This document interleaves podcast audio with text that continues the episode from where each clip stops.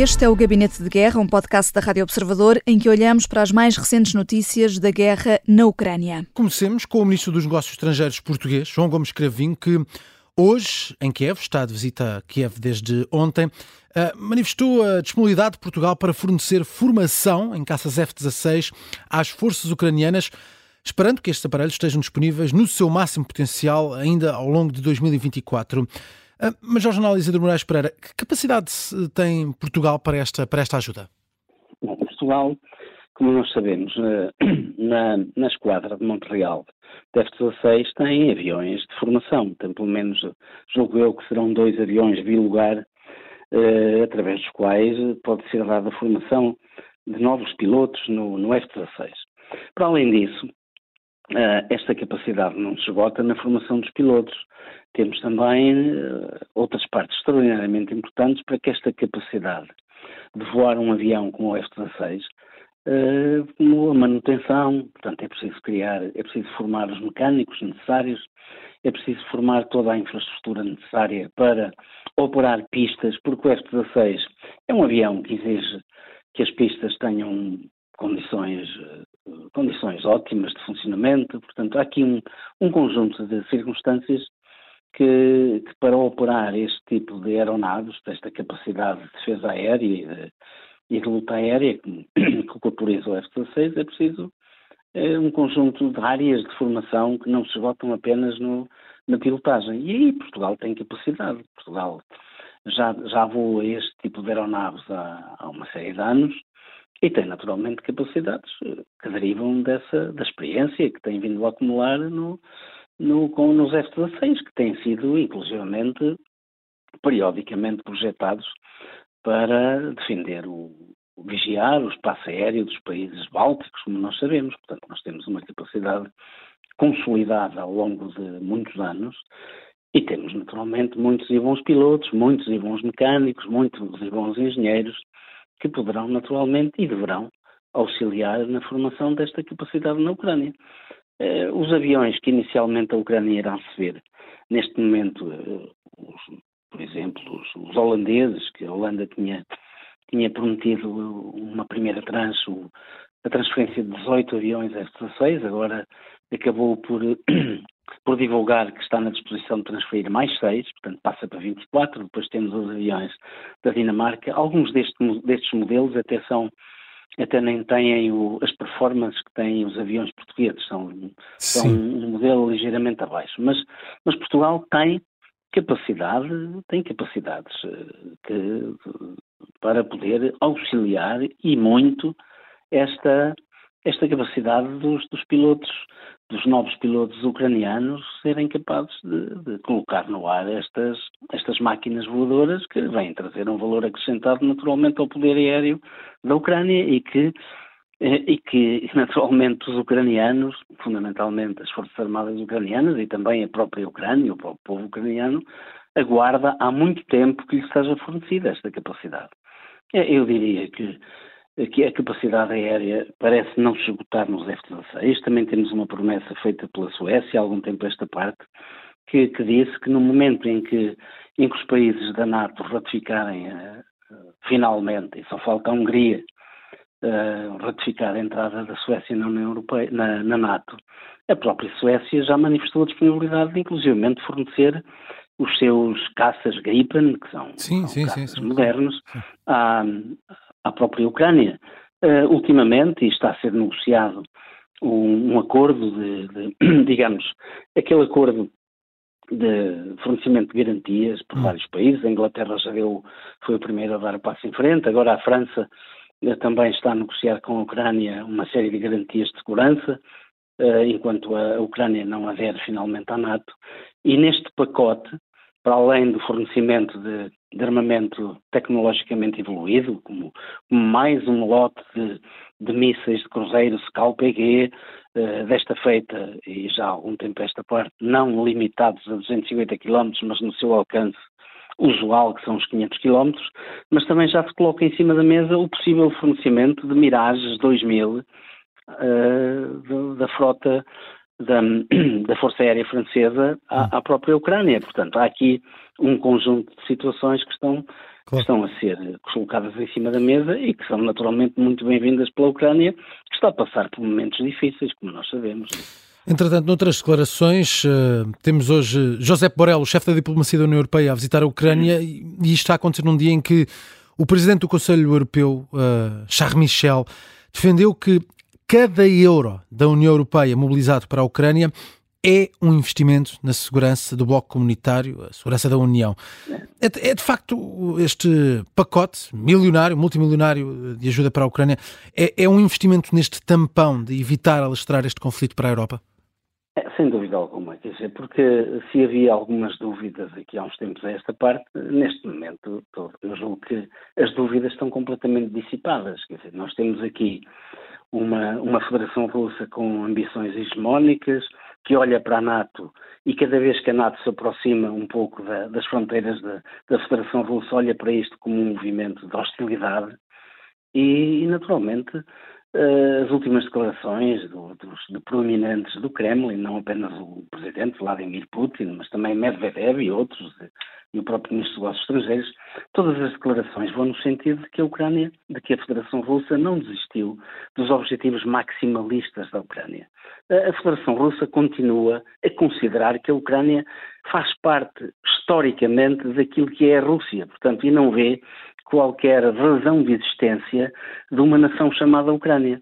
Bom, e para além disso, uh, aquilo que que a Europa começa a visualizar é que se a Federação Russa conseguir, por algum motivo, alcançar uma vitória na Ucrânia, que a partir daí as suas ambições não se esgotam.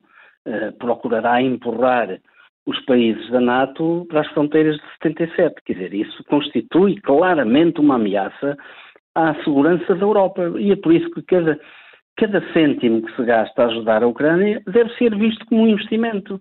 Porque a, a defesa avançada do nosso modo de vida, da nossa democracia, da nossa multiculturalidade, uh, de, todo, de toda a nossa forma de vida, está a ser defendida neste momento nos campos da Ucrânia, nas planícies e nas florestas da Ucrânia.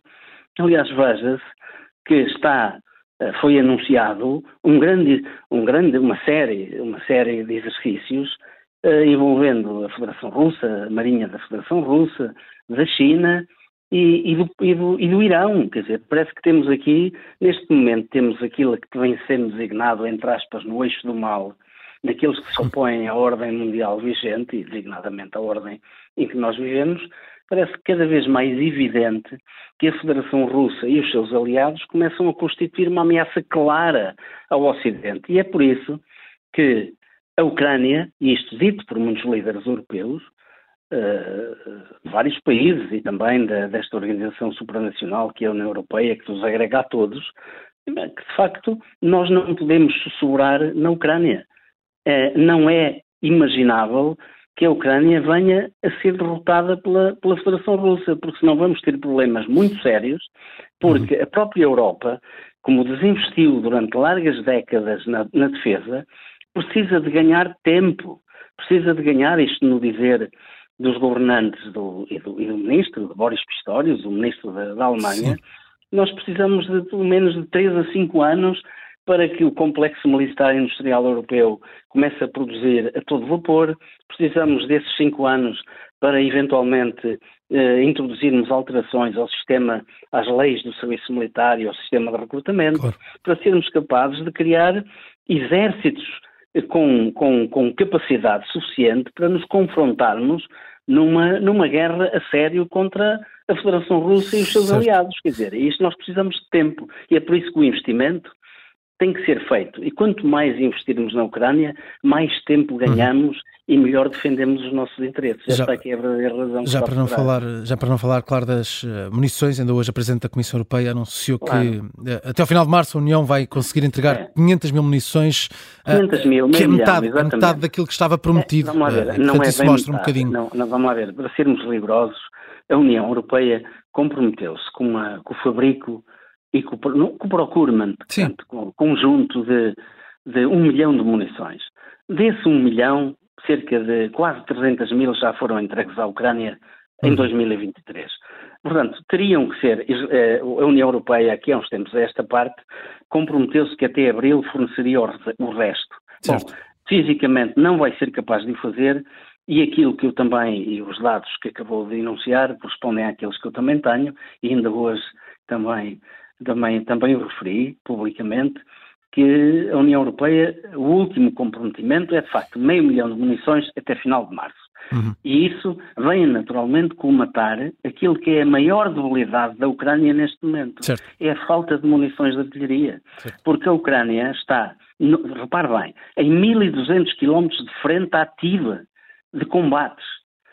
Uh, a Ucrânia, neste momento, eu vou utilizar aqui um bocadinho uma, uma, terminologia militar, a taxa de consumo autorizada de munições de artilharia não ultrapassa as 2 mil munições.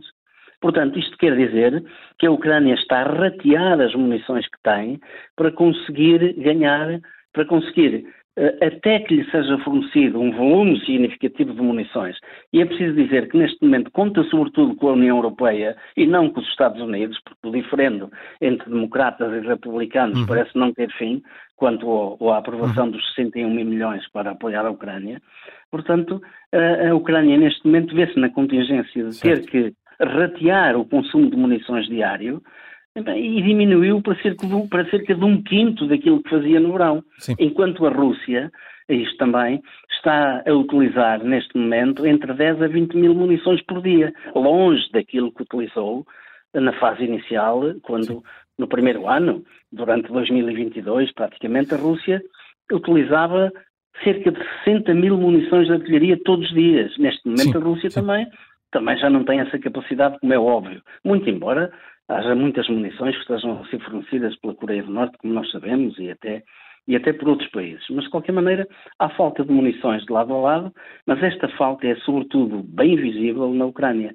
E a Ucrânia, nós estamos a, praticamente em meados de fevereiro, a Ucrânia tem aqui cerca de 45 dias, ou até mais, tem aqui cerca de dois meses, para ter que ter um, para utilizar de forma muito judiciosa as munições que tem, colmatando esta falta, e nós sabemos, com a utilização intensiva de drones, e, mas são, são dois meses em que a Ucrânia vai ter que vai ter que se remeter de facto àquilo que está a fazer, a defend à defensiva, e utilizar de forma muito judiciosa as munições que ainda tem. Quer dizer, qualquer munição que é utilizada deve atingir um alvo, não deve ser atirada, certo, não certo, deve ser certo, utilizada em fogos de área, né? porque é um bem escasso e um bem extraordinariamente necessário. Na Rádio Observador, centramos Aliás, agora atenções... Deixe-me só, deixe só acrescentar Sim. o seguinte. José Borrell, ontem, ou no dia, julgo que foi no dia anterior, uh, lançou um repto a todos os países da Europa, fundamentalmente aos países da União Europeia, e àqueles que pertencem concomitantemente também à NATO, para deixarem de, de fornecer armamento e munições a outros países que não a Ucrânia. Porque, como nós sabemos, muitos países do mundo têm encomendado uh, uhum. quer armamento, e quer a Ucrânia, a Ucrânia Europa, é a prioridade. E José Borrell uh, apelou para que se dê a prioridade absoluta à Ucrânia. E isso é certo. é muito bem-vindo. É muito bem-vindo. O Gabinete de Guerra é um podcast da Rádio Observador. Vai para o ar de segunda a sexta, depois do noticiário das nove e meia da manhã. Tem nova edição depois eh, da síntese das quatro e meia da tarde e está sempre disponível em podcast. Eu sou a Vanessa Cruz.